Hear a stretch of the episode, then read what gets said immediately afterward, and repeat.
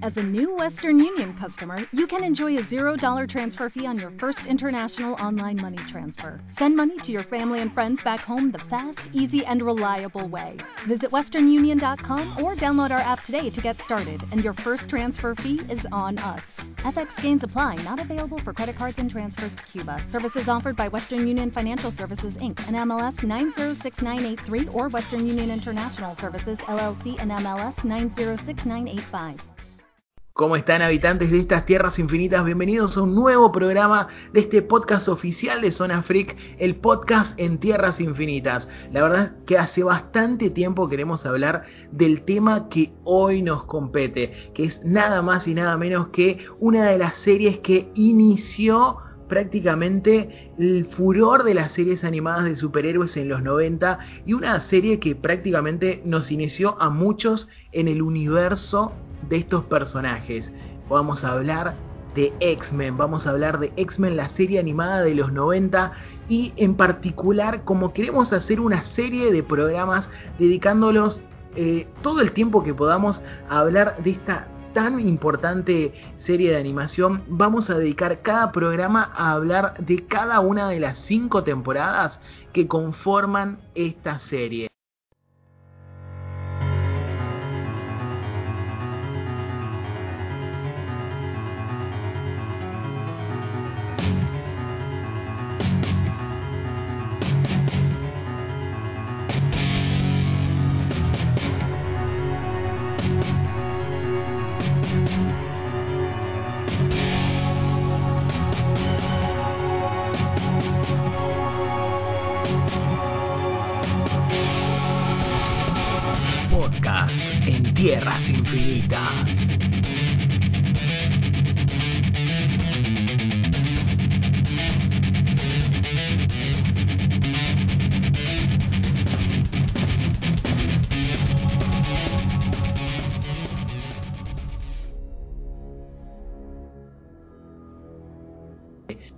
Se pone a pensar en una época en la que los X-Men fueron los máximos exponentes de todo lo que respecta a los superhéroes, superando incluso a Superman, a Batman e incluso a Spider-Man, a esa trinidad de personajes populares en cuanto a cómics de superhéroes, los X-Men en los 90 los superaron a todos. Y uno de los factores importantes de esta popularidad, de esta explosión en la cultura pop que tuvieron los X-Men fue justamente su serie de animación que mamó muchísimo de todo lo que fue la década previa, la década de los 80, donde los X-Men en los cómics explotaron también en popularidad. Hoy vamos a hablar de esta serie animada de los 90 y para hacerlo, como ya saben, no voy a estar solo, me acompaña un equipo, esta vez el equipo más grande que pudimos, que podemos reunir para un programa en este podcast porque esta vez vamos a hacer cuatro personas. ¿sí? Así que voy a ir dando la bienvenida a cada uno de ellos. En primer lugar, me acompaña del señor Nico Rojas. ¿Cómo estás, Nico? La verdad que eh, muchas gracias, Mati, por invitarme de nuevo, por tenerlo en cuenta. Esta serie para mí es muy importante porque, bueno, básicamente me abrió las puertas al mundo Marvel. Así que nada, tengo muchas, muchas ganas de, de entrar. Por otro lado, también nos acompaña un nuevo miembro de este equipo, un miembro que fue recomendado por el señor Roger Goldstein, que hoy lamentablemente no nos puede acompañar por cuestiones de conectividad, pero nos acompaña en su lugar el señor Damián. ¿Cómo estás, Damián? Hola, muy bien, gracias por tenerme en cuenta. Y bueno, lindo poder estrenar mi presencia acá en el podcast, justamente con uno de mis grupos de superhéroes favoritos que son los, los X-Men.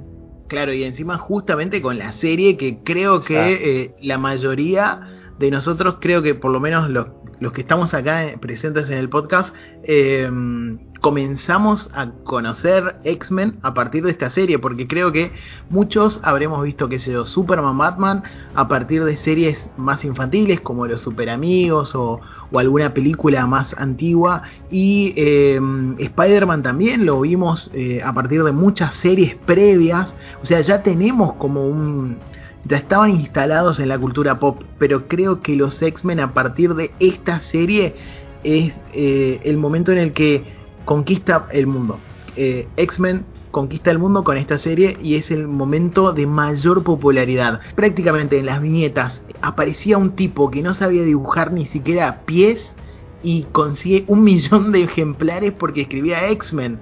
O sea, o, cualquier equipo derivado de X-Men, o sea, cualquier cosa que tenía una X en los 90 y era de Marvel, vendía millones de copias. Y la, la serie en cuestión, la serie de los 90, ayudó muchísimo a que eso sucediera.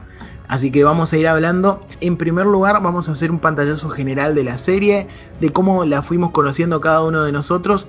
Y luego, sí, vamos a, eh, vamos a desglosar en este primer capítulo, primer especial, la primera temporada. Vamos a ver si podemos ir capítulo a capítulo o ir recorriendo por lo menos los arcos más importantes de esta primera tanda de episodios. Pero bueno, comencemos hablando de cómo cada uno de nosotros conoció esta serie. Contame, Nico, cómo conociste la serie de X-Men de los 90. Eh, bueno, yo era muy chico, me parece que había tenido unos 5 años y como algunos de acá, quizás eh, la conocí mirando Fox Kids. Lo que tiene es que mm, en esa época yo me acuerdo que todo era anime, o sea, en un, en un momento, eh, tanto en Fox Kids como en Magic Kids, se metió mucho el anime y a mí lo que me pasaba era que la única serie occidental, por así decirte, que miraba era X-Men. Fue la única que me atrapó así y eso que yo no sabía, en, en su momento yo no sabía nada, o sea era un chico muy chico, entonces no sabía qué era cómic, qué era, qué era nada, digamos. ni siquiera separaba, digamos, lo que era, como hoy está bien marcado, el subgénero de superhéroes, digamos. a mí simplemente es algo que me atrapó. Me atrapó porque me gustaba mucho el, el, de alguna manera, lo humanos que se sentían más allá de tener poderes, o sea. Era distinto, como dijiste, a Superman, a Batman. Estas personas tenían poderes pero lo que me gustaba es que eh, es como que se era como una enfermedad, no, era no era como no era Uki copado vuelo, era como los discriminaban, e incluso ellos, digamos, algunos eh, rechazaban su, su mote de mutante, digamos. La verdad que fue una, una serie que, que a mí, me, de entrada, o sea, ya tirándose más de 20 años, la vi y me eclipsó totalmente. Demian, contanos cómo fue tu primer acercamiento a X-Men, la serie animada de los 90.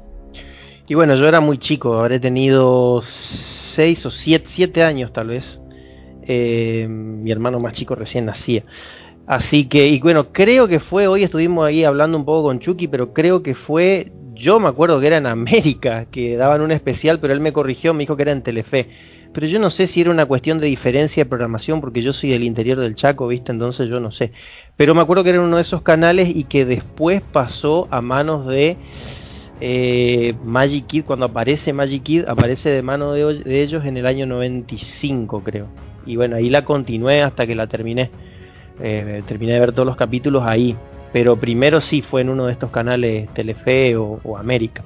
Sí, los conocí ahí y la verdad hace poco volví a ver eh, la primera temporada y es una serie que realmente no, no caducó, ¿viste? No caducó a pesar de que uno crece, la mira y la mira con buenos ojos, ¿viste?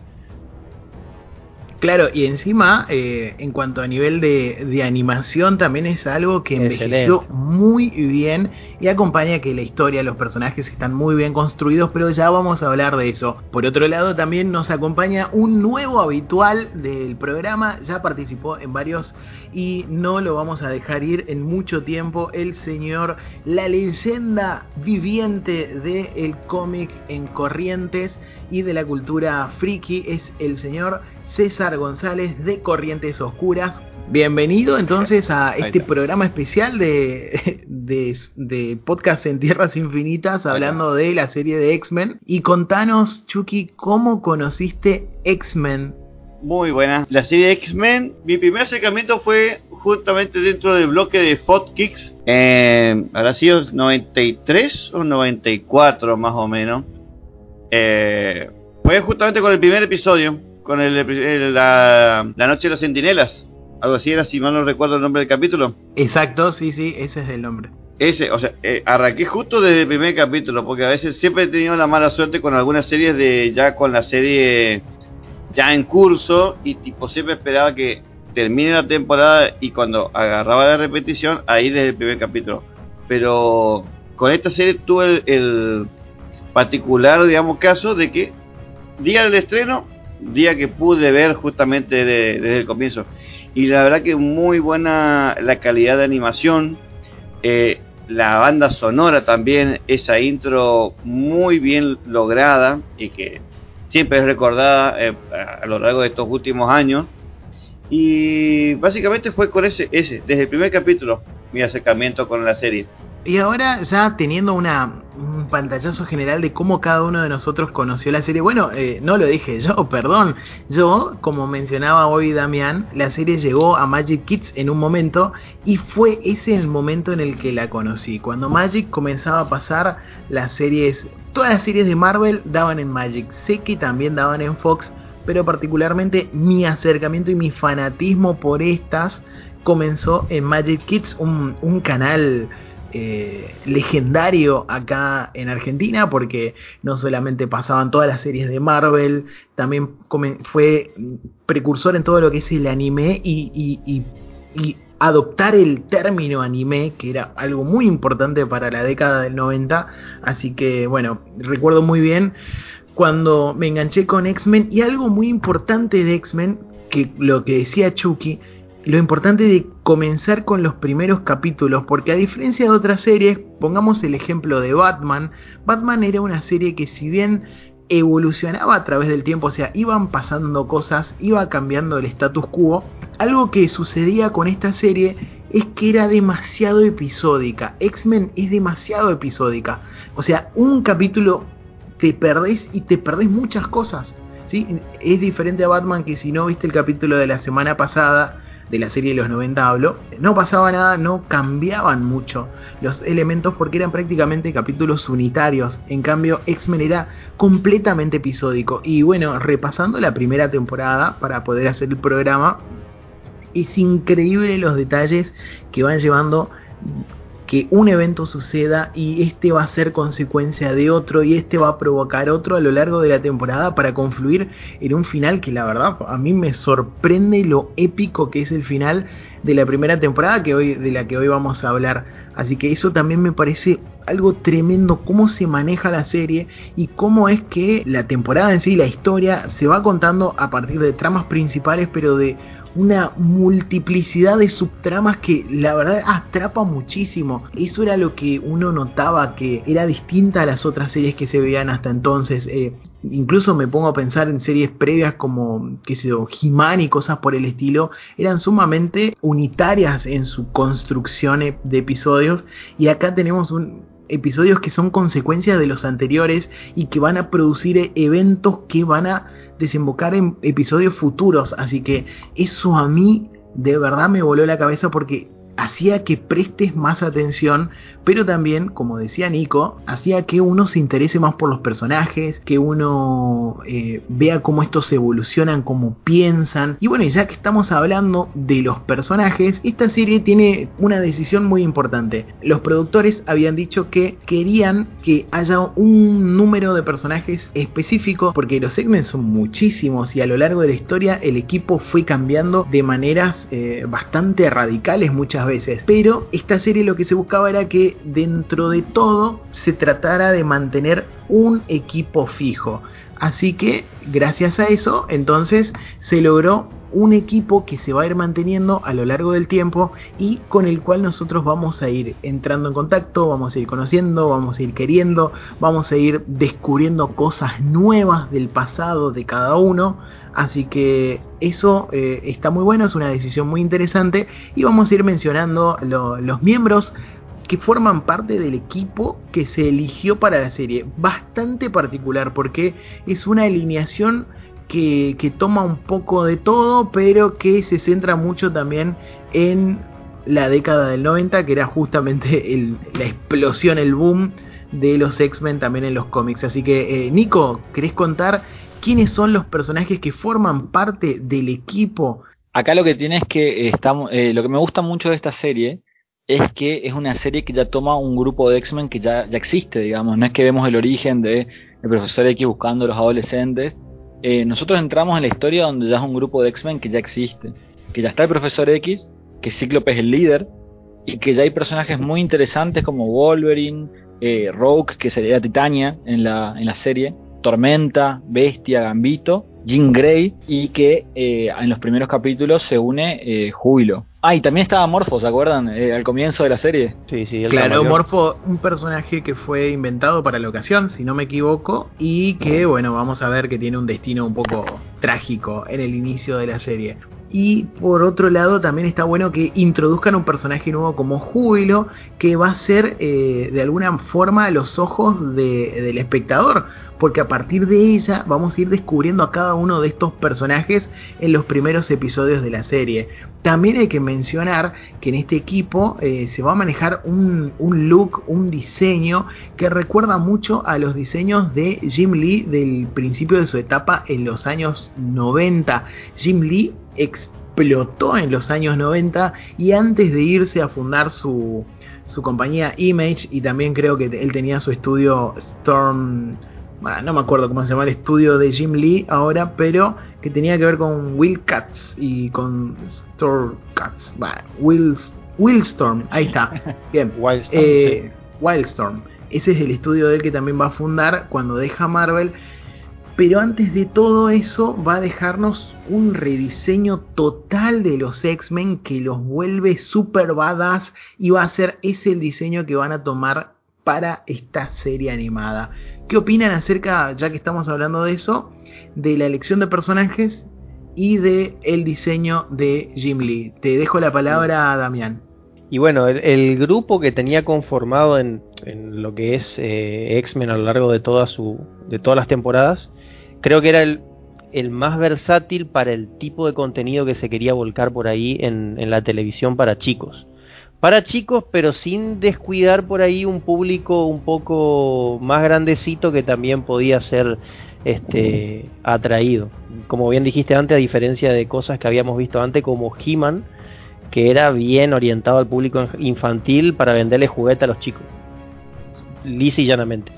En este, fíjate que metían un grupo bastante versátil, con sus problemas internos y demás, pero eh, por ahí vinculaban algún que otro personaje, como por ejemplo Nightcrawler. En algún momento aparece como un monje, algo así, que, estaba recluido. Eh, pero te lo dejaban ahí medio en el misterio. Incluso en la primera temporada, medio al principio, aparece Cable también. Un cable bastante badass, un diseño bien badass. Eh, que, que te lo dejan ahí, che, yo quiero saber un poco más de estos personajes, ¿viste? De todos esos personajes que eran muy interesantes, te dejaban un poco con la pica y ahí venía, creo yo, la venta del cómic.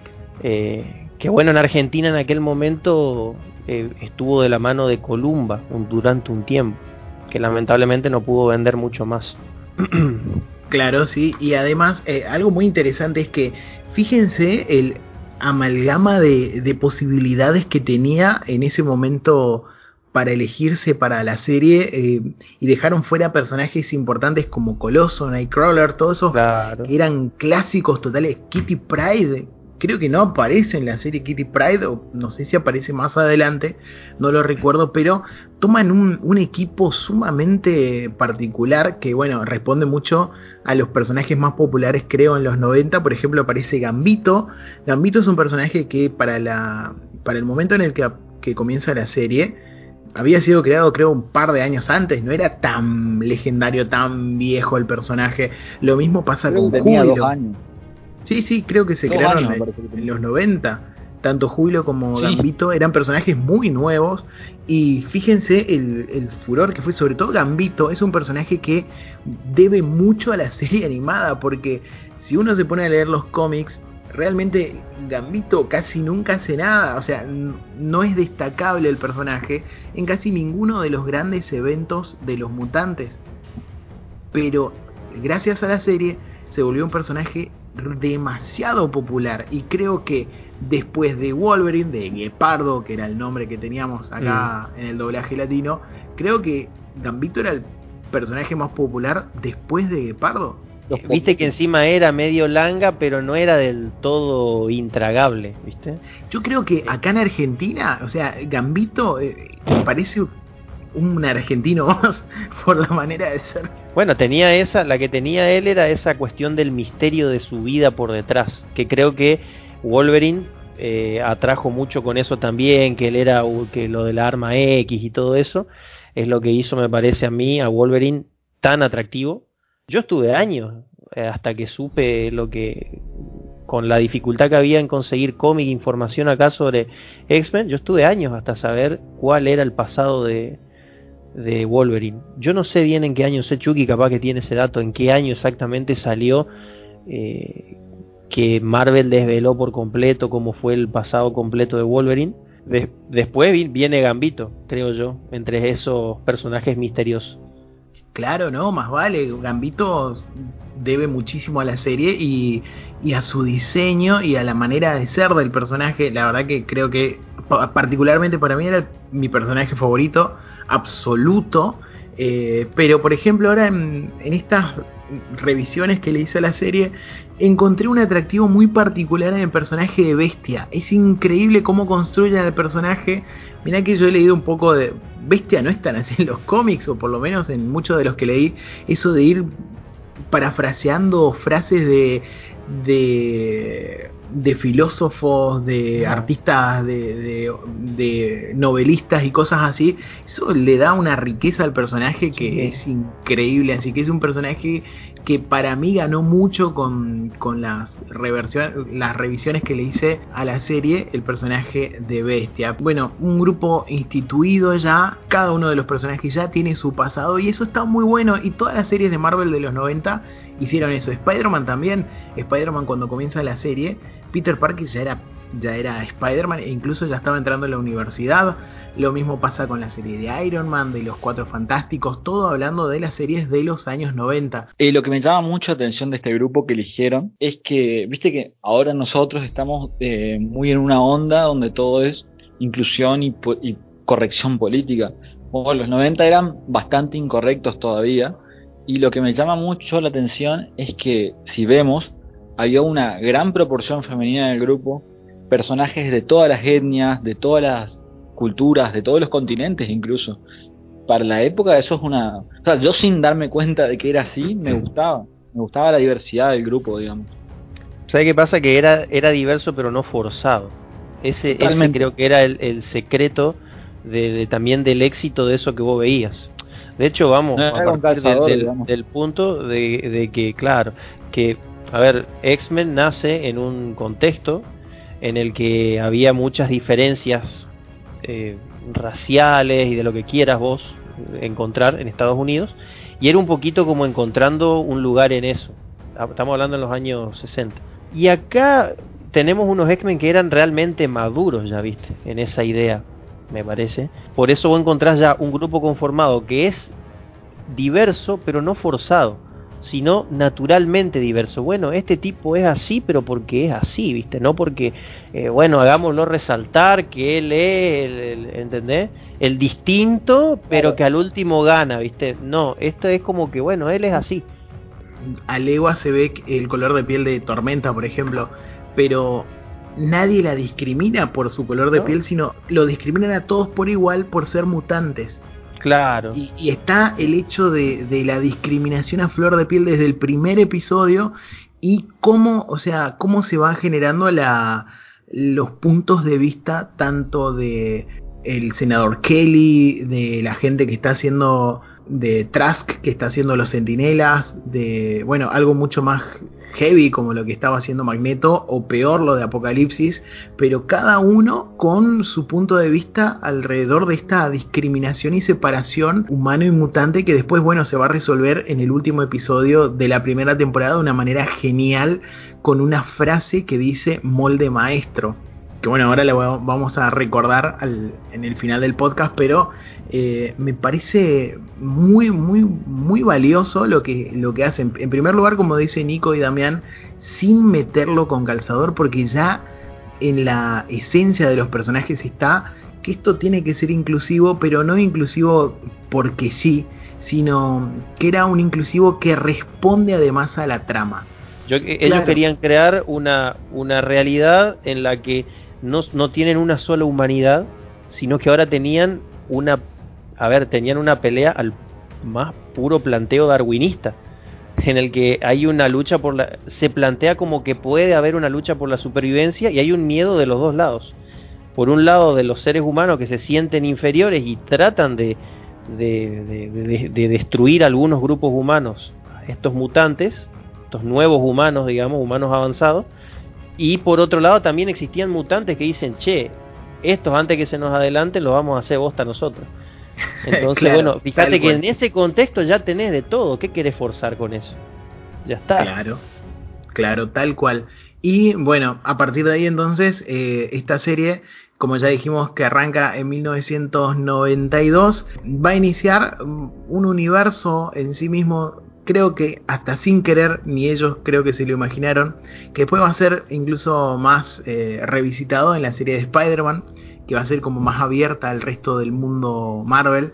Pero eh, crea una tierra del universo Marvel, una tierra oficial, que acá tengo el dato, la tierra se llama Tierra 92131. No sé qué significa el número, hay un 92, debe ser del año en el que salió X-Men, pero es 92131. También la serie estrena el 31 de octubre, así que tiene que ver con eso. El 31 de octubre del 92 arranca por el primer episodio en Estados Unidos y luego, bueno, va llegando a distintos países y canales. Ahora vamos a comenzar a desglosar la primera temporada. La serie en su primera temporada tiene 13 episodios, 13 episodios que son geniales, así que si alguno está ahí escuchando el programa y no vio todavía la serie, bueno, en primer lugar comenzamos a decirles que van a haber spoilers, muchos, porque esto es del 92, pero también eh, comentarles que eh, pese a lo que contemos, ver la serie es impecable hoy día, envejeció muy bien y creo que cada uno le va a encontrar más de una relectura. Es más, yo mismo me hice un par de anotaciones ahora reviendo la serie esta primera temporada porque hay cositas que me parecieron recontra interesantes, así que bueno, vamos a ir compartiendo eh, los distintos episodios. Vamos a arrancar con el episodio 1 y 2, son es un episodio doble cuyo título es La Noche de los Centinelas. En este episodio aparece Júbilo y bueno, eh, lo que nos cuenta el resumen es que después de que sus padres adoptivos la ofrecen al registro mutante, ella es atacada por los Centinelas. Ya en el primer episodio tenemos un elemento clave de la mitología del background de estos personajes que son van a ser los Centinelas, villanos sumamente recurrentes en esta temporada y en toda la franquicia. Los X-Men aparecen y la salvan y la integran al grupo. Allí ella aprende un poco sobre ellos, bueno, ella va a ir conociendo a cada uno de los miembros del equipo. Los X-Men descubren que el grupo que ejecuta el programa de registro de mutantes tiene la intención de realizar un seguimiento y eliminar a los mutantes. Así que deciden entrar a la sede de este lugar y destruir los datos. Hasta ahí el primer episodio, pero sigue en el siguiente que eh, viene de seguido, prácticamente es un, episodio doble. Después de la destrucción de los archivos mutantes, esto es en el episodio número 2, los X-Men escapan, pero son detenidos por los Centinelas. Durante la lucha contra estos robots gigantes, Morfo, también conocido como el camaleón en el doblaje del primer episodio, eh, es asesinado y Bestia es capturado y encarcelado por el gobierno. Los X-Men logran localizar la sede de los Centinelas y rescatan a Júbilo. Y ella decide unirse a la Academia de los X-Men. Esto es el resumen de los primeros episodios. Quiero escuchar la opinión de Chucky con respecto a estos capítulos, a ver qué tenés que desglosar al respecto y luego seguimos con el resto. Eh, la verdad que en los primeros dos capítulos, que fueron justamente los primeros que me enganchó totalmente, fue eso, el, tema de cómo lo la tratan la, familia, a Júbilo, con la familia adoptiva justamente, cómo la tratan. Prácticamente el tema de la de trasladar toda la esencia, la temática que tenía en los 60 a la actualidad justamente en la que fue hecha la serie, fue lo que a mí me gustó. O sea, capturaron bien la esencia del tema de la discriminación prácticamente eso, eh, tener un equipo ya formado, no era una historia de origen, justamente como se mencionó antes, ya un equipo establecido, unas pequeñas pinceladas de lo que podría venir y lo que hubo, pero eh, un equipo bien conformado. Eso fue lo que a mí en sí me gustó de esto. Eh, los centinelas, para empezar así de una, ya con todo bombo y platillo, fue para mí el ingrediente que a estos capítulos le imprimió una muy buena fuerza y muy buena presentación ante el público en general. Eso fue lo que a mí me gustó. No tanto Magneto de entrada, que siempre era el enemigo más clásico, que uno lo asocia, digamos, en, en el cómic o en general, eh, para que es el, el, televidente promedio, que por ahí tiene una pequeña noción de los X-Men. Magneto entraría ya un poco después, ya de los estos dos primeros capítulos. Y entrar con los Centinelas, por ahí fue ese, ese, ese enganche que necesitaba esa serie. Ahora, volviendo a ver eh, los capítulos, a mí lo que más me llama la atención es que es cómo trabajan y no en equipo, o sea, cómo Cíclope, por ejemplo, es el líder del equipo, pero como personajes como Gepardo, Wolverine, discuten constantemente las decisiones que toman y bueno, y acá hay una decisión muy grosa que tiene que tomar Cíclope para escapar de este lugar tienen que dejar a Bestia, ¿sí? Y, y al mismo tiempo eh, Wolverine acaba de ver aparentemente morir a su amigo, a Morpho, y esto todo provoca un sentimiento de rechazo entre Wolverine y, y Cíclope, que uno ve la tensión que hay entre ellos, pero automáticamente después cuando surge la posibilidad de encontrar a Júbilo, ir a buscarla y hacer toda una misión, en ese momento vemos que tanto Cíclope como Wolverine dejan sus diferencias y trabajan nuevamente en equipo. O sea, vamos a ver la dinámica de grupo que hay entre estos dos que constantemente van a estar eh, van a estar enfrentándose o rivalizando a lo largo de todo lo que es la serie. No sé qué opinas de este inicio de temporada, Damian. Y bueno, y arranca muy bien por un hay un elemento que ahí que mencionó Chucky que, está muy bueno, que es, bueno, la presenta Júbilo. Júbilo por ahí se la ve mucho en Generación X. Que bueno, eso capaz en, en, otro, en otra ocasión hablemos, pero la presenta justamente como una persona rechazada, una adolescente rechazada. No me acuerdo cuántos años tenía Júbilo, pero sé que estaba entrando en la adolescencia o ahí. Eh, y fíjate que va a caer en, la, en lo que es la, la academia de, del profesor X, y ahí crea todo una, al principio por lo menos se la ve como desde el punto de vista de ella, todo lo que va circulando, digamos, en lo que es el arco narrativo. Y, por esa razón también un poco ella agarra de, figura paternal a Wolverine. Es como que está muy enriquecida la historia, eso es lo que yo noto de, de los primeros capítulos, ahora que lo miro con ojos de grande, ¿no? Cuando era chico no me daba cuenta de todos esos elementos, pero fíjate cómo tiene mucho detalle, de que le da un porqué a la razón de ser de por qué Júbilo se queda en la academia del profesor Javier. Bueno, eso es algo que yo a mí me llama mucho la atención con todos estos primeros, primeros episodios.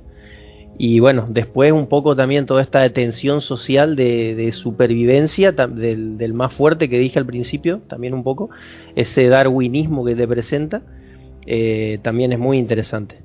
A mí me, me, me, engancha mucho de grande volver a verla justamente por todos estos elementos. Y Nico, contanos qué opinás de estos dos primeros episodios. A mí la verdad que, como dije hace un rato, me enganchó de una. O sea, lo que pasa es que yo soy muy, muy fan de, de cuando respetan bien una versión original, digamos. Acá tenemos muchos elementos. De entrada te ponen la discriminación. Vemos escenas re fuertes como que los viejos de júbilo la denuncian a mí, por ejemplo, esto de, los centinelas persiguiendo mutantes por la calle me quedó. O sea, me quedó marcado como marca registrada de los X-Men. No sé si alguno jugó el juego de Play 2, eh, eh, X-Men Legends, creo que se llamaba. Eh, cuando estabas en la ciudad de New York peleando contra centinelas, o sea, fue lo más, lo más X-Men que, que, te podés sentir, digamos. Y me gusta mucho de que, más allá de que la trama está recién iniciando, tenés personajes como Wolverine, Gambito, que se roban la trama, digamos, o sea, como dijo Mate hace un rato, eh, la, verdad que los diálogos de Bestia son geniales.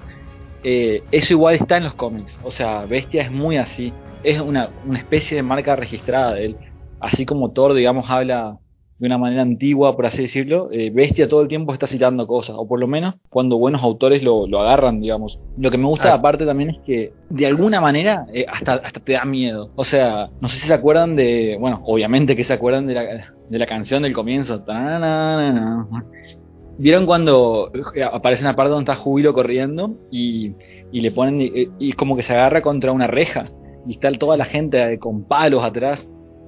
Esas cosas, digamos, te, llega muy bien el mensaje de la discriminación, digamos.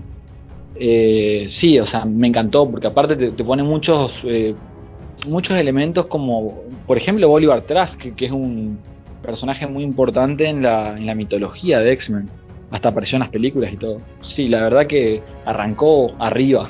Y la cosa no se detiene, o sea, sigue arriba prácticamente toda la serie porque el tercer capítulo se llama entra Magneto. Y como decía Chucky eh, recién, eh, si bien los Centinelas son grandes elementos y grandes antagonistas de los X-Men, sin lugar a dudas el principal antagonista, no villano porque ha pasado del lado de los buenos en más de una oportunidad, tanto en la serie como también en las películas y los cómics. Eh, Magneto es el personaje principal de todos los antagonistas que tienen X-Men por autonomacia. Y bueno, vamos a hablar un poquito, voy a ir resumiendo los dos siguientes episodios, que bueno, entra Magneto parte 1 y después el siguiente en Latinoamérica se llamó Entra Magneto parte 2, pero en inglés es Deadly Reunions, eh, reuniones mortales sería. Así es, sí. Reuniones mortales. en estos episodios vamos a ver no solamente aparecer a Magneto, sino también a Dientes de Sable, llamado Leónidas en el doblaje latinoamericano. Y el los resúmenes de los episodios dicen lo siguiente. Magneto intenta liberar a Bestia de prisión, uh, esa parte es tremenda, pero Bestia prefiere esperar su juicio. Leónidas exige que Bestia sea liberado porque, bueno, entra en, el juzgado, ¿verdad? Y eh, se deja llevar por su ira destructiva, haciendo que los guardias le disparen y lo lastimen. Cíclope ayuda a Leónidas y lo lleva a la enfermería de la mansión de Javier lo cual no le agrada a Gepardo. Más tarde, Magneto ataca una bodega militar de misiles y los X-Men van a enfrentarlo.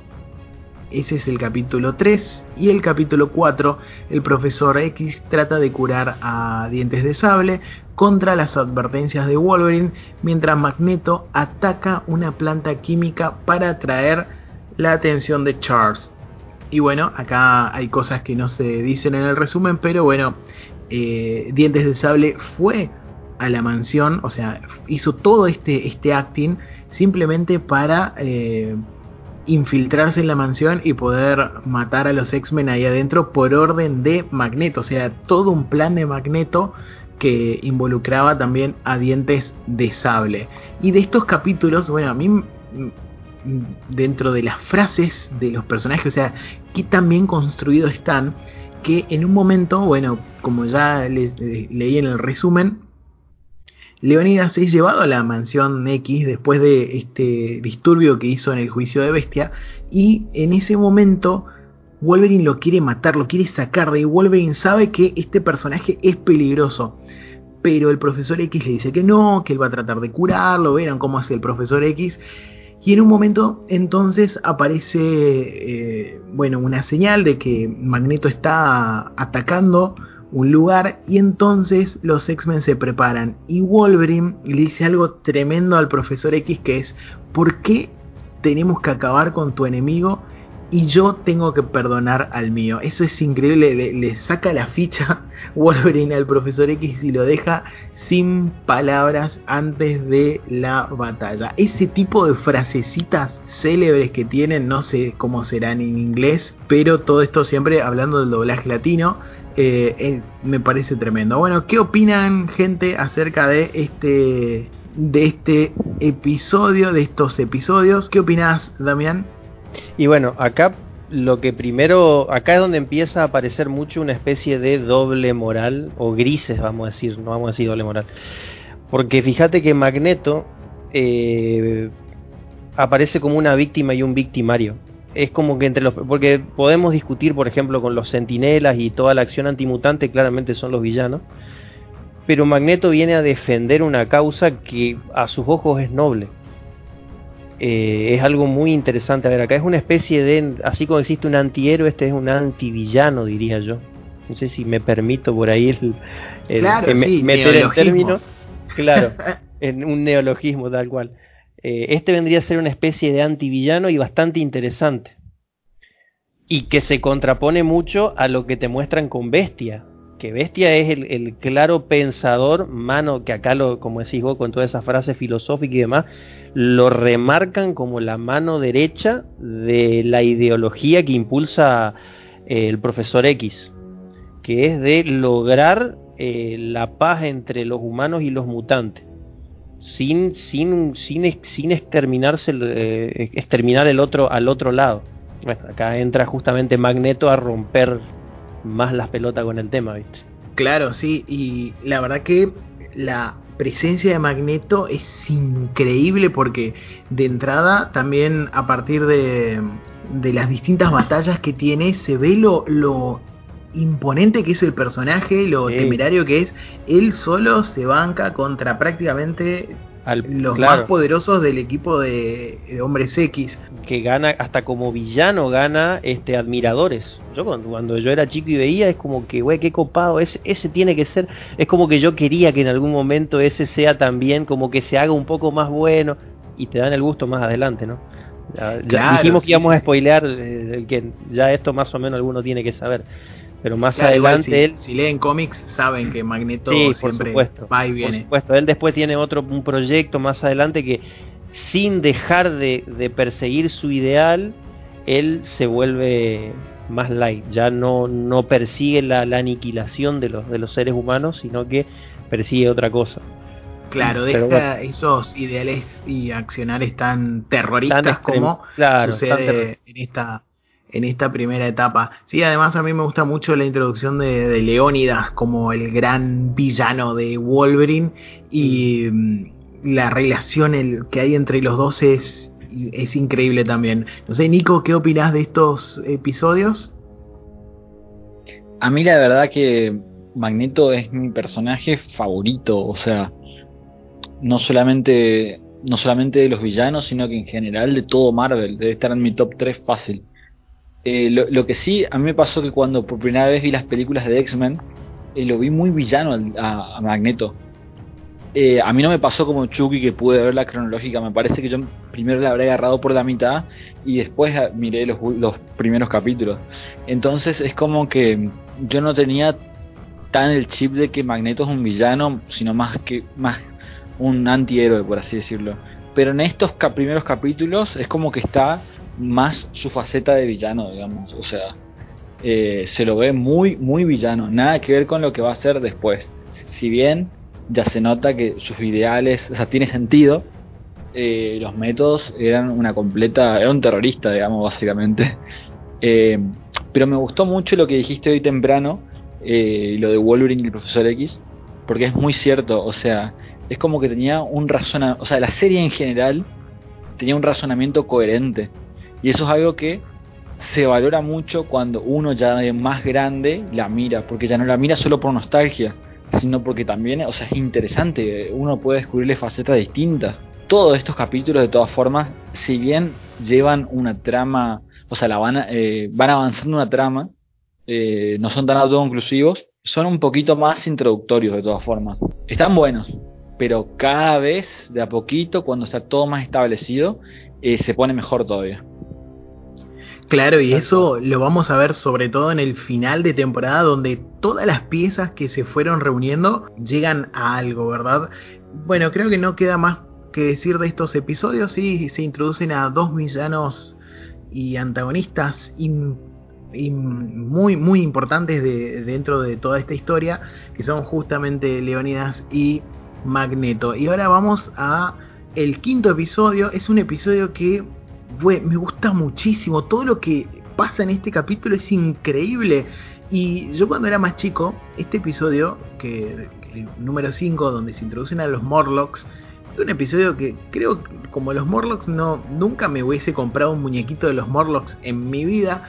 eh, no me gustaba porque no eran villanos que me atraían ni nada. Hoy día entiendo que ni siquiera son villanos, pero en estas revisiones que le hice al capítulo, impresionante la cantidad de cosas que se ven acá. Voy a leerles el resumen y luego eh, quiero trabajar este, este episodio aparte del resto.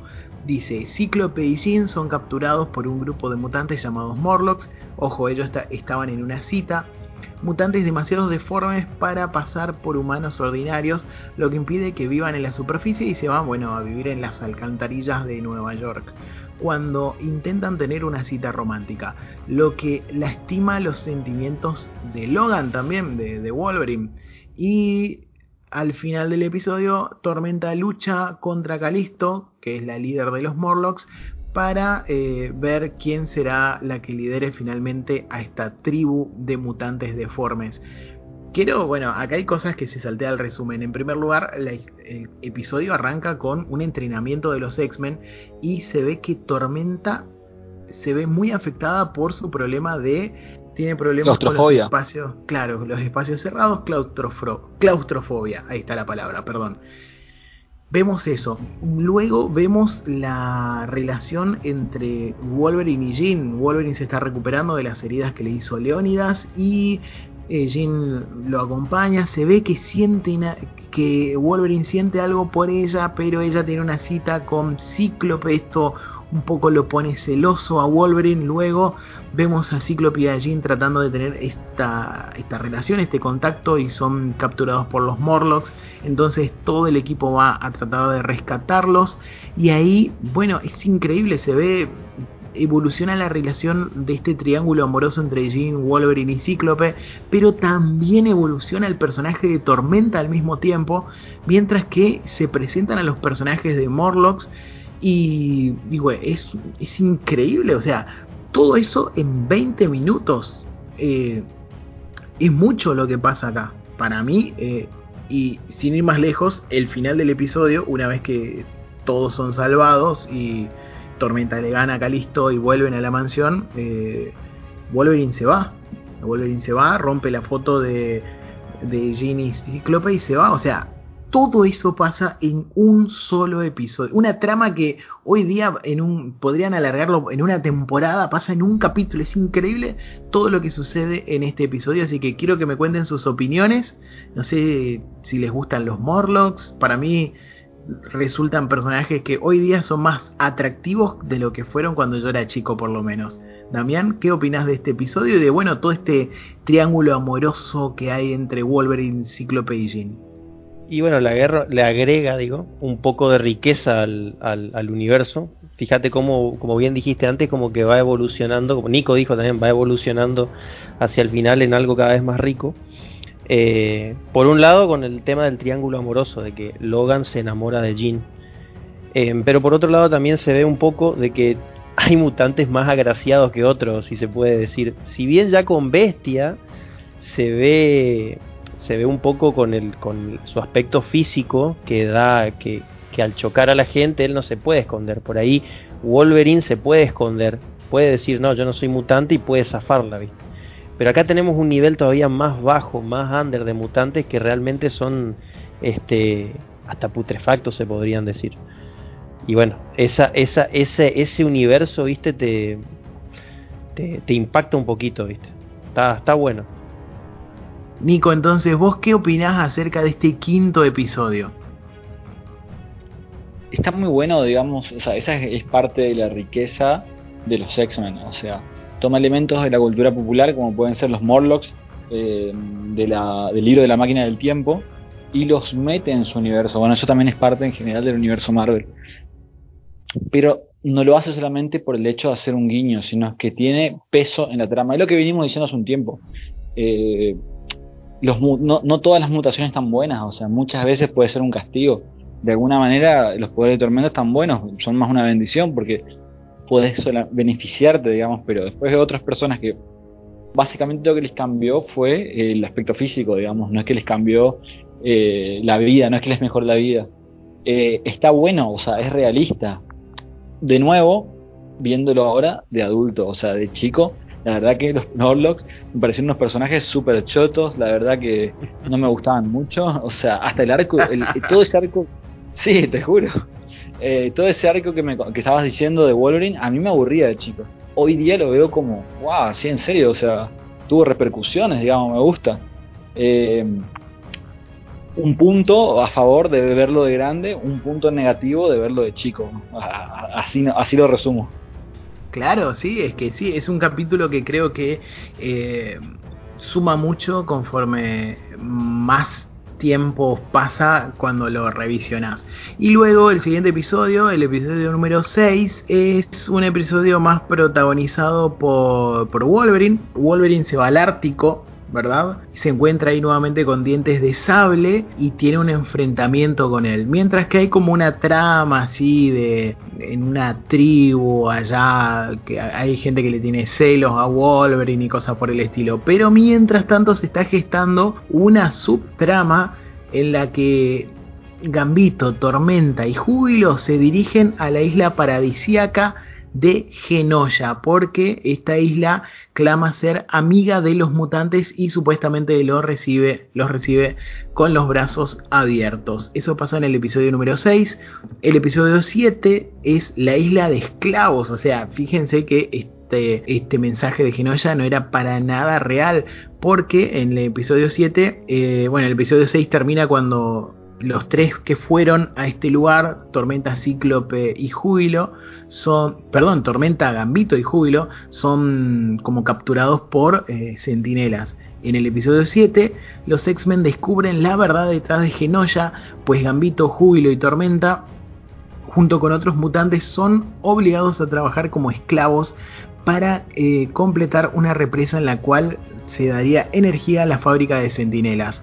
Al mismo tiempo, Gambito conoce al misterioso mutante llamado Cable. Impresionante todo lo que pasa en estos dos capítulos, sobre todo en el 7, porque el 6 podría ser como un episodio de transición preparándonos para la saga de Genoya, pero el 7 es increíble. Les voy contando unas anotaciones que hice del capítulo 7. Eh, aparecen, fíjense, mutantes así, Sunspot, Mystique, Loba Venenosa de los Nuevos Mutantes, eh, son algunos de los que aparece, Blob también aparece dentro de lo que es eh, los mutantes que están como capturados ahí en Genoya, aparecen esos, y también tenemos la primera aparición de Cable, un personaje es tremendo, ya lo decía más temprano, tiene un diseño impresionante, respeta a rajatabla lo que vimos en el cómic y bueno, vamos a hablar un poquito entonces de esta trama que por cierto hay algo muy interesante, por un momento en el episodio 7 Gambito sabotea una suerte de fuga que tienen los mutantes, pero solamente para caerles bien a los líderes de este, de este grupo de, de centinelas, de gente que está a cargo de los centinelas y conocer sus verdaderas intenciones y después será el mismo Gambito y ayudado un poco por cable quien liberará al resto de los mutantes y también serán salvados por los X-Men que van a ir a buscarlos. O sea, todo eso pasa en un capítulo y, y brilla por sobre todas las cosas Gambito en estos episodios porque se lo ve sumamente tramposo, no sabes si de verdad confiar o no, si de verdad te va a traicionar o no. O sea que Gambito suma muchísimo en estos episodios. Así que bueno, ¿qué me cuentan Nico? ¿Qué me contás de estos episodios? ¿Qué opinás? Eh, bueno, primero el, episodio 6, el de Wolverine. Si bien es cierto que lo más importante, lo que está pasando atrás, tuvo sus cositas interesantes, la verdad. O sea, estuvo bueno ver cómo se reventaban entre los dos. Viste que uno por ahí tiene la, la imagen de Wolverine de un tipo muy invencible a mí la verdad que llegó un punto que no se me ocurría cómo lo pueden matar al tipo. Pero parece como que ahí muestran, no sé si a lo mejor en otros cómics no será así, pero eh, como que el frío lo puede matar. O sea, como que si lo tirás al Ártico, al agua, se va a morir congelado y chau. Eh, eso estuvo bueno, digamos, porque de alguna manera lo hace más vulnerable y te puedes sentir un toque más identificado, un tipo que es invencible. Y lo de Genoya, eh, eso es lo que me gusta mucho de, la serie de X-Men. Viste como estuvimos hablando hace un, hace un rato, de que la serie de Spider-Man hizo guiños a todo el universo Marvel. La serie de X-Men lo que hace son guiños a todo el universo mutante. Si, prestamos atención, aparecen decenas de personajes a lo largo de la serie. Y eso es lo que está muy bueno, digamos, de que pudiendo haber poner, poner un personaje random, porque lo único que hace es aparecer en el fondo como Sunspot, eh, son personajes que tienen su historia, o sea, de alguna manera es un, un premio para el fan, para el fan braco. Es, justamente el objetivo de los easter eggs me parece. Lo que me gusta de, estos capítulos es que destila mucho amor por el material original. Eh, usa muchos elementos como Genoya. Eh, ahí ya, podemos ver a Molde Maestro, que es el gran villano de la temporada. Eh, sí, o sea, a mí me encantó. Este capítulo, sobre todo el 7, fue genial. Muy bien, y contanos Damián, que por cierto Damián nos cuenta eh, a, través del chat que él ya se va a tener que retirar, así que este va esta va a ser su última aportación en, este, en esta iniciación que tuviste en el podcast, así que bueno, te cedo el honor para que, bueno, que nos des tu opinión acerca de estos episodios y después nos quedaremos con Nico terminando la temporada y también, eh, bueno, des una despedida para los oyentes del podcast. Bueno, yo agregando un poco, no sé qué más agregar de lo que dijo Nico, porque la verdad es que opina más o menos como yo respecto a estos dos capítulos. Em, perdón. Este, bueno, en cuanto al capítulo 6, sí, eh, de lo que a mí me, me, gustó en su momento era justamente toda esa parte de acción que había de la pelea entre lo que era este, Sabretooth, Sabertooth y, y Wolverine.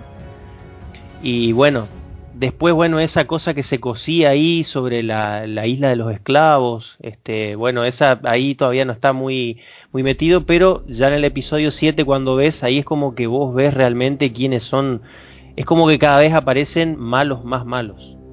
Eh, y como que ya medio da pie también a lo que va a venir después, ¿viste? Eh, eso es lo que, lo que por ahí me, me, me atrae de estos capítulos. No son mis capítulos favoritos, tengo que decir eh, mis capítulos favoritos vienen un poco más adelante, que lamentablemente me tengo que ir. No sé si van a llegar hasta ahí, pero bueno. Eso es lo que tengo para aportar de estos, de estos dos capítulos.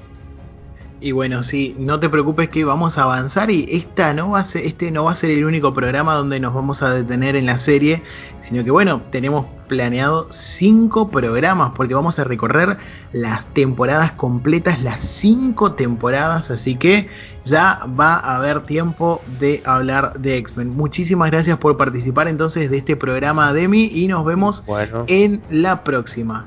Mientras tanto, nosotros seguimos con Nico y con ustedes, queridos sonafriqueros que están del otro lado, y vamos a hablar de los capítulos que siguen porque la, acción va incrementándose. Y en el siguiente episodio que se llama El Invencible Leviatán, no sé por qué le pusieron Leviatán en, castellano, ¿cuál sería, Nico, la traducción de eh, Juggernaut? Lo que pasa, viste, es que el Juggernaut en realidad es un, el nombre viene de una bestia bíblica. Mm. Juggernaut, es como la bestia del fin del mundo. Y en la Biblia es el Leviatán. Listo, usaron el mismo nombre. Si acá ah. tradujeron como Leviatán, acá también. Ah, listo, está. Entonces, traducción correcta, podríamos decir. Bueno, cuando vuelven, entonces vamos a repasar el episodio 8. Cuando los X-Men vuelven a la mansión del profesor Javier, se encuentran con que la mansión fue destruida por completo y no saben dónde está el profesor X. Luego descubren que el profesor había salido antes de que la mansión fuera destruida, pero tienen que... Eh, buscar al culpable de esto. Para eso van a la ciudad y se encuentran con Coloso. Coloso que es un tipo ruso que se encuentra buscando a su hermana acá en América, que no sé si después llega a aparecer la hermana de Coloso en la serie, pero bueno, eso lo vamos a analizar luego. Y confunden a Coloso como la persona que fue la que causó la, bueno, la destrucción de la mansión, pero en realidad no fue Coloso, sino que fue Leviatán, Juggernaut, y hay todo un enfrentamiento en el que los, los hombres X tienen que unirse y trabajar. Por primera vez creo que los vemos trabajar en equipo en la serie para derrotar a Juggernaut. Y algo muy interesante que pasa acá, que a mí me sorprendió. Yo pensaba que había un momento en la serie donde, bueno, o el villano o alguien explicaba que que Leviatán es el hermano de Javier, pero no, no hay un momento real así de exposición como solía suceder en, series de este tipo, sino que eh, todo se va viendo a través de distintos datos así, o hasta easter eggs o menciones, pero en ningún momento hay una exposición clara. En ningún momento hay un momento, hay un instante en el que se diga yo soy Leviatán, soy el hermano de Javier y lo odio por esto, esto, sino que todo va saliendo a partir de, bueno, un momento en el que eh, creo que Rogue, eh, Titania le trata de robar los poderes, también él menciona que tiene poderes mágicos, también un momento en el que Jean le lee su mente, o sea, de, de, de apuchito se va construyendo un rompecabezas, porque yo decía, ¿y cómo yo sabía? Porque es como algo que todos sabemos que Leviatán es el hermano de Javier, eh, pero cómo de, yo después de ver este capítulo, yo de chico lo sabía si no hubo ningún momento expositivo eh, sobre eso. Así que me sorprendió gratamente eh, encontrarme con esto, cómo, cómo está construido, por lo menos esta presentación del personaje. Seguramente aparecerá después y habrá mayores detalles, pero bueno, me sorprendió gratamente. No sé qué pensás de este capítulo, Nico. Lo que pasa es que justamente ese es uno de los puntos a favor de la serie, digamos. O sea, no hacía falta. El, gran el gran punto fuerte de la serie es que nada es forzado, o sea, eso que es tan difícil de hacer para un guionista, para un escritor, todo fluía acá, o sea, era muy orgánico. El hecho más claro es lo que vos estás diciendo, o sea, hay un dato clave que no te lo dicen a los bobos, no es que alguien se para, ah, mi hermano, ¿qué tal? Pero vos lo entendiste, y eso es lo importante, digamos. Eh, más adelante en la serie igual sí se va a hacer mucho hincapié, sobre todo en ese episodio donde Juggernaut pierde el poder, ahí se, hace mucho flashback, digamos, a, a, los momentos de ellos de su niñez. Pero, de nuevo, este, este capítulo sigue respetando el material original. Ojo, respeta el material original porque tiene muchos elementos, pero lo que está bueno de esta temporada también es que no, adapta en sí ningún cómic hasta el final. Al final sí se puede decir que, bueno, está adaptando tal cómic, pero es como que más que nada toma elementos. Y este está muy bien porque, más allá de que nos, presentan a Coloso, que también es de mis favoritos, lamentablemente no estuvo en el grupo, eh, te mete elementos muy importantes como el hecho de que el Joker no, es un mutante. Él al toque te dice, no, pará, eh, yo no soy un mutante, mis poderes son mágicos, o sea, y no andamos, ¿eh? O sea, nos dice eso nomás y, no, y listo. Pero de todas formas, eh, ya están todos los elementos. Claro, y si uno, por ejemplo, tiene en memoria, por ejemplo, la historia de Roger Stern con Spider-Man, de nadie puede detener a Juggernaut, acá hay muchos elementos, ¿no? Realmente a los personajes les cuesta detener a este a este a esta entidad, a este ser que no puede ser detenido por nadie, tienen que trabajar en equipo, o sea, me recordó incluso muchísimo hasta ese cómic que no es de X-Men, es de Spider-Man. No sé qué pensás, Nico está muy bueno. O sea, en realidad yo todavía no leí ese cómic, lo tengo ahí en mis listas de pendientes. Pero está bueno ese, ese, rasgo, digamos, de que se marca bien de que la única debilidad, que se, se puede decir eso que tiene Juggernaut, es el cerebro, digamos. Está claro, bueno. Y todo, todo ese, ese costado más trágico de su infancia, ¿verdad? Pero bueno, vamos a avanzar porque lentamente viene lo verdaderamente bueno de esta, de esta primera temporada. Y vamos al capítulo 9, La cura. Y este capítulo es tremendo porque, bueno, eh, acá se maneja la idea de que hay un, un doctor eh, a ver si recuerdo el nombre, este doctor se llama Doctor Adler, supuestamente, en la isla de Muir, Muir es, ¿no? La isla Muir, sí. La isla Muir. Sí, sí. Bueno, aparentemente a este lugar se fue el profesor X antes de que Coloso, que Coloso, perdón, que Juggernaut destruyera la mansión. Eh, se encuentra con Moira McTaggart, que pensé que iba a tener más participación, pero casi no hace nada, solo acompaña a, al profesor a lo largo de todo el capítulo. Pero bueno, en esta isla, este doctor aparentemente está buscando o parece que le está consiguiendo la cura para el gen mutante. Algo que nos va a sonar mucho a la película de X-Men 3, si no me equivoco, ¿verdad? La película Incluso, de X-Men al run de Josh Whedon con los Astonishing X-Men. Claro, exactamente, también todo lo que vimos de Josh Whedon en, en Astonishing. Pero aparte de esto también tenemos al personaje de Warren Worthington, si no me equivoco, que es Ángel, uno también de los X-Men originales de, de los cómics que él está financiando, porque es millonario, él está financiando esta investigación. Pero resulta que en realidad, incluso cuando surge la idea de la cura, hay una mutante que hasta el momento la veíamos como una mujer un poco más, como más libre, como más superficial, como que no le importa mucho las cosas, que es eh, Rogue, Titania, ¿verdad? Em, claro. Y la vemos finalmente un poco más eh, vulnerable porque ella sí quiere la cura y va a buscar al doctor Adler, aunque va a descubrir, bueno, en realidad no descubre nada ella, pero nosotros como espectadores vamos a descubrir que el doctor Adler en realidad es Mystique, una mutante que, mm, que, puede convertirse, bueno, que es metamorfa, ¿verdad? Y también vamos a ver que atrás de todo esto se encuentra nada más y nada menos que Apocalipsis, uno de los grandes villanos de la franquicia mutante. Otro personaje que va a aparecer también en este episodio es... Em, acá en la serie le decían pirómano. No, no me acuerdo cuál era el nombre en inglés del personaje, Spiro. Ah, claro, Pyro. Sí, sí, sí, y también aparece Avalancha. Y si no me equivoco, también vemos a el personaje de Cable haciendo una aparición también. O sea, yo no puedo creer cuando yo resumo los capítulos y, todos los detalles, la cantidad de cosas que pasa en un episodio de 20 minutos. O sea, todo esto en un capítulo, condensado en un capítulo. O sea, vemos crecer a un personaje, vemos, conocemos más a un personaje y lo vemos evolucionar.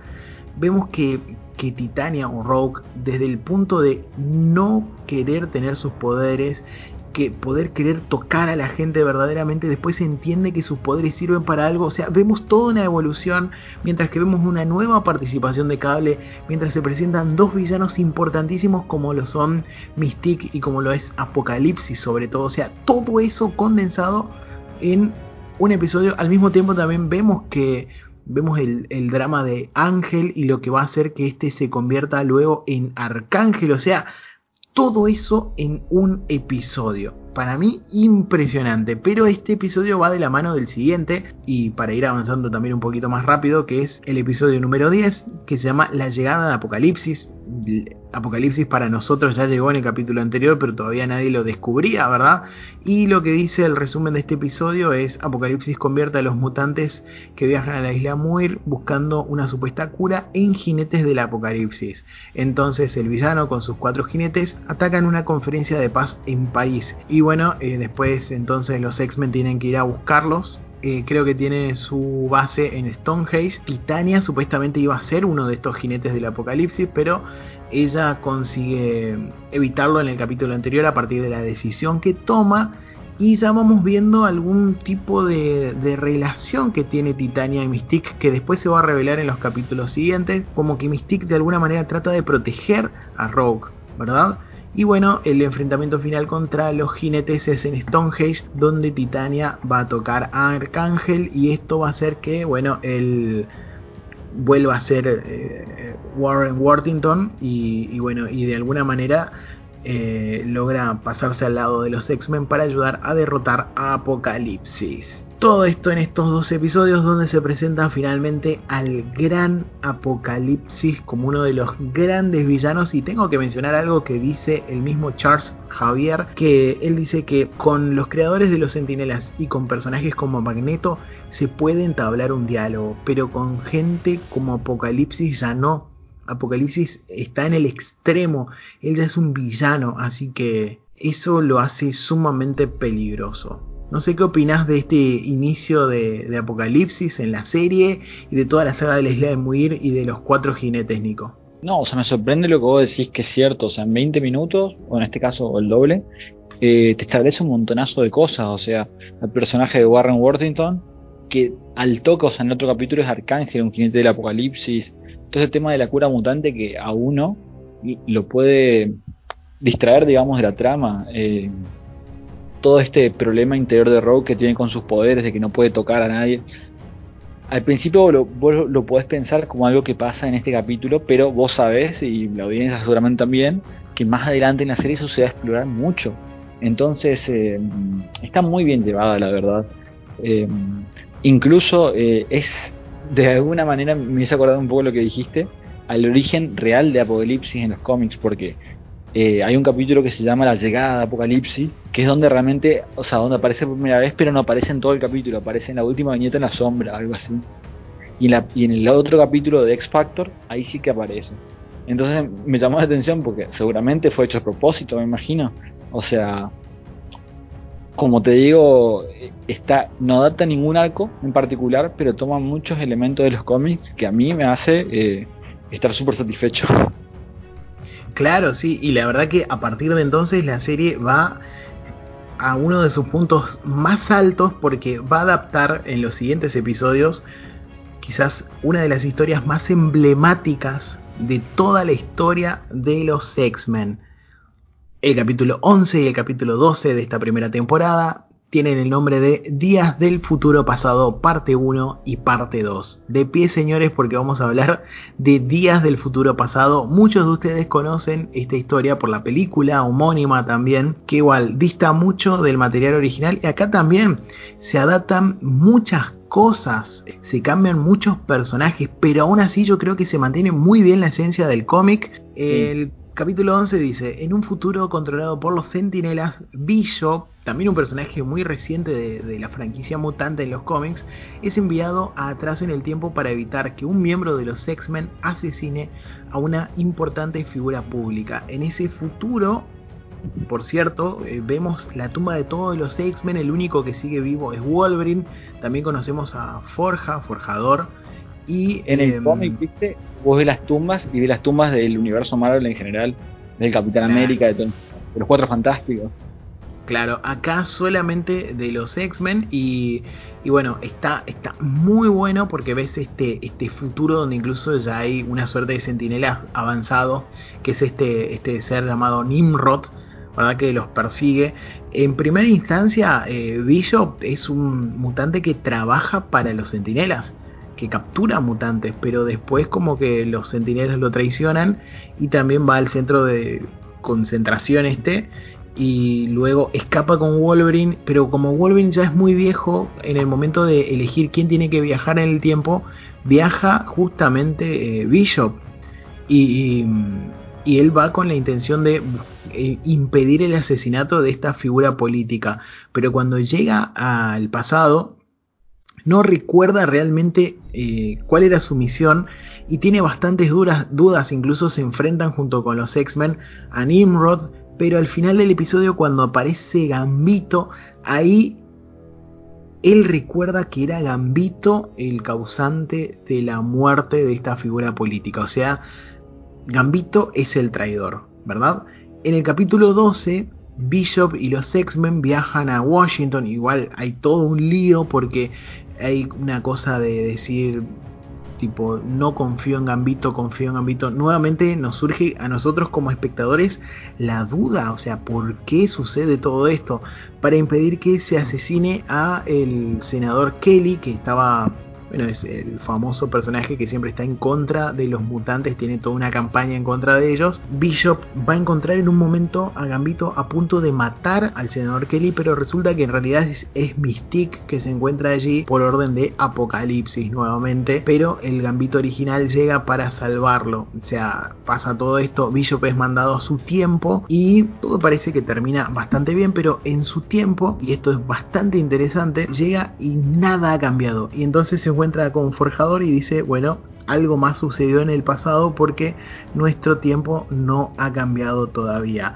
Al mismo tiempo, cuando vuelven a, a buscar a, al senador Kelly, este había sido secuestrado nada más y nada menos que por Magneto. O sea, ¡pum! Tremendo final, tremendo todo. Eh, a mí particularmente me sorprende cómo mezclan un par de cosas. En primer lugar, Días del Futuro Pasado una saga súper eh, conocida por todos que, que, muestra este futuro tal y cual se muestra acá. Pero acá nos introducen al personaje de Bishop. Es un personaje que es un poquito más reciente en los cómics para esa época.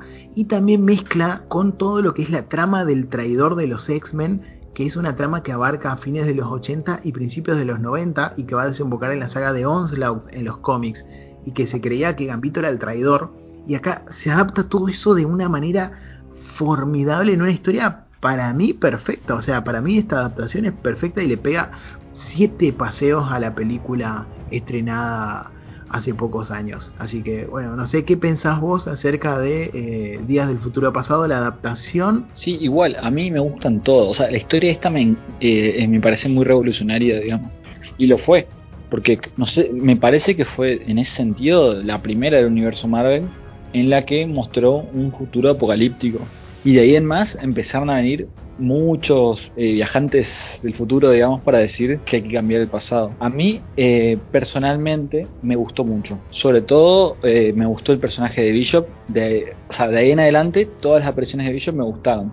Es más, en los cómics no me gusta tanto, digamos. Me gusta, me gusta mucho en la serie animada, no tanto en el cómic. Em, lo que me llama mucha atención es que supuestamente él no es un X-Men, pero fíjate que él vuelve al pasado y tiene un traje de X-Men. Pero eso pasa con muchos personajes. Eh, lo mismo con Forge, o sea, en ningún momento él dice yo soy un X-Men, pero vos lo ves y tiene el traje que usan los cómics, el que tiene la X y todo, digamos. Hay que tener en cuenta algo, él respetaba a los X-Men, por lo menos eran como personajes legendarios, así que capaz como un guiño al respeto que les tenía puede ser que vestía su insignia te juro que cuando me puse a revisitar la, serie, no me acordaba que Días del Futuro Pasado suceda ya en la primera temporada. Yo por algún motivo pensé que venía más adelante en el tiempo y resultó que, que, estaba acá en la primera... Me, sorprendí, dije, vamos, voy a ver Días del Futuro Pasado. Eh, es tremenda. Y, y, como nuevamente vemos a Apocalipsis como un villano en las sombras. Así que, y que un villano que repercute en el futuro y eso va a repercutir en otros personajes. Por ejemplo, Cable va, que también viene del futuro, tiene mucho que ver con todo esto. Así que la verdad, eh, un distinguido absoluto para esta, para esta adaptación. Y ahora sí, vamos a el capítulo 13, la decisión final. Un capítulo tremendo, tremendo. Todas las fichas se están jugando en estos capítulos. Recordemos que al final del capítulo anterior Magneto fue el que secuestró a, Kelly. Acá sucede lo siguiente. Los X-Men y Magneto se van a unir en estos episodios. Algo que ya estaba pidiendo la Popu, ¿verdad? Desde hace rato. Eh, en primer lugar vemos a Magneto tratando de, bueno, quiere terminar lo que los otros mutantes comenzaron, destruir al senador Kelly. Pero eh, Kelly es salvado por unos centinelas hechos de plástico esta vez y estos terminan derrotando a Magneto. Magneto es encontrado por los X-Men, es salvado, lo llevan, lo curan, descubren dónde está el senador Kelly y tienen que ir en una misión. Pero acá hay un momento muy importante porque Gambito dice, yo no voy a ir para salvar a este tipo que nos que eh, tira promoción en contra nuestra, ¿por qué tenemos que salvar a este tipo? Y, y hay como un momento así bastante tenso, pero después hay un al, al, al, instante hay una escena donde todos los personajes se van poniendo de pie. Me, recuerda mucho a eh, la comunidad del anillo. Nico, vos que sos fanático de Tolkien, no sé si le estoy faltando el respeto, pero te juro porque primero todos están en contra y de golpe todos como se van poniendo de pie lentamente hasta que Gambito es el último y dice, bueno, vamos, sí, qué onda. Y, e incluso el mismo Magneto se va a unir a ellos en este enfrentamiento final, no solamente contra los sentinelas, sino contra Molde Maestro, que es un sentinela enorme, que me olvidé mencionar más, más atrás en el capítulo de Genoya, un sentinela gigante que crea sentinelas, ¿verdad? Y en este momento ya incluso Molde Maestro deja de estar al mando de, de Bolívar Trask, sino que ahora tiene su propio pensamiento y los X-Men junto con Magneto se enfrentan en una batalla tremenda contra estos personajes. Al final del capítulo, bueno, ganan a Molde Maestro. Em, Kelly retira su campaña antimutantes, ¿verdad? Y liberan a Bestia de prisión, terminando también la subtrama de Bestia. Y algo muy interesante en un momento eh, Bolívar Trask le reclama a Molde Maestro de por qué está atacando a los humanos si él lo creó para atacar a los mutantes. Y entonces Molde Maestro dice justamente que los mutantes son humanos. Entonces él va a salvar a los humanos de sí mismos. Y bueno, es increíble ese, ese, ese tipo de frases, sí, esos diálogos, esa construcción de personajes me parece tremenda. Un final brillante para la primera temporada, que por cierto termina con nuevamente un cliffhanger porque Jean y Cíclope están como cada vez más enamorados, están ya a punto de, de comprometerse, sí, de casarse, pero alguien los está mirando y es nada más y nada menos que Mr. Sinister, o sea que la cosa va a seguir y va a seguir absolutamente para arriba. Pero contame, Nico, ¿qué opinas de este final de temporada? Que me sigue sorprendiendo, o sea, el nivel de, de racionalidad que tienen los argumentos, digamos. Lo mismo que lo que dijiste recién de Magnet de, Gambito. Es algo que vos eh, decís, che, esto es realista, esto, esto debería ser así. No todos tienen que ser eh, superhéroes super correctos que siempre van a ser lo mejor, digamos. Uno puede tomarse algo personal y decir, che, pará, o sea, este tipo nos quiere matar porque lo vamos a salvar ahora si él no hizo nada por nosotros. Eh, ese tipo de cosas eh, hace que a uno le guste el personaje y en general la serie. O sea, si ya, si ya me tenían bien arriba con esto del 10 del futuro pasado, con este final me terminaron de comprar para siempre, te digo, porque incluso, o sea, termina la temporada y, te, te meten un villano, o sea, ahí en la sombra, pero de todas formas te lo adelantan a Siniestro. O sea, tenemos Apocalipsis, Siniestro, Magneto, eh, Mystic, tenés demasiados eh, villanos que uno piensa, ah, se van a desarrollar. Y bien, habiendo visto toda la serie, sí se desarrollan. Está muy bueno, la verdad.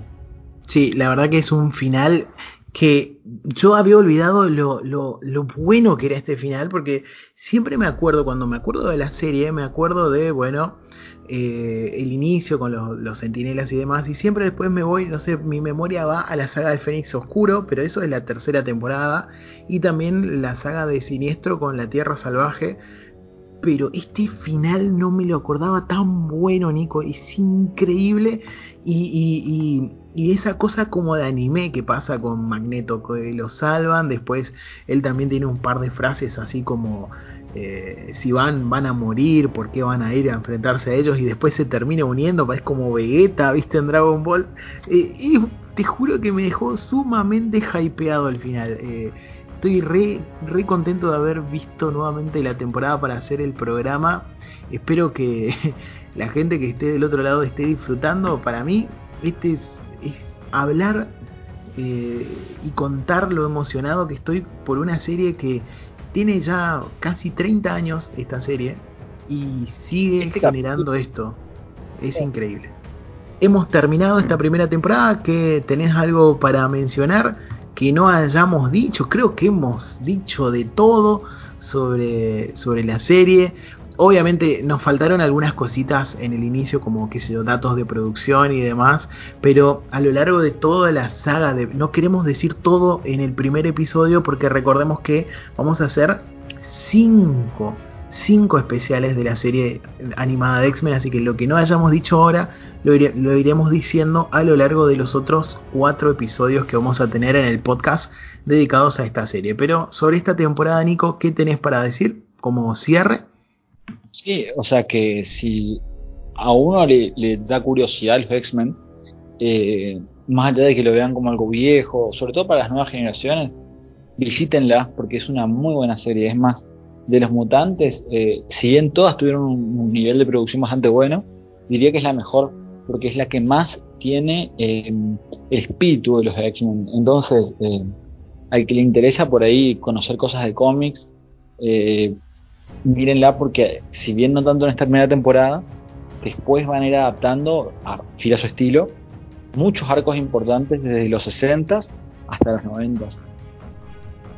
Sí, la verdad que sí, es una serie que recomiendo eh, a toda la gente que no la haya visto y los que ya la vieron, espero que este podcast haya sido lo suficientemente eh, enriquecedor como para invitarlos a revisitar la serie una vez más.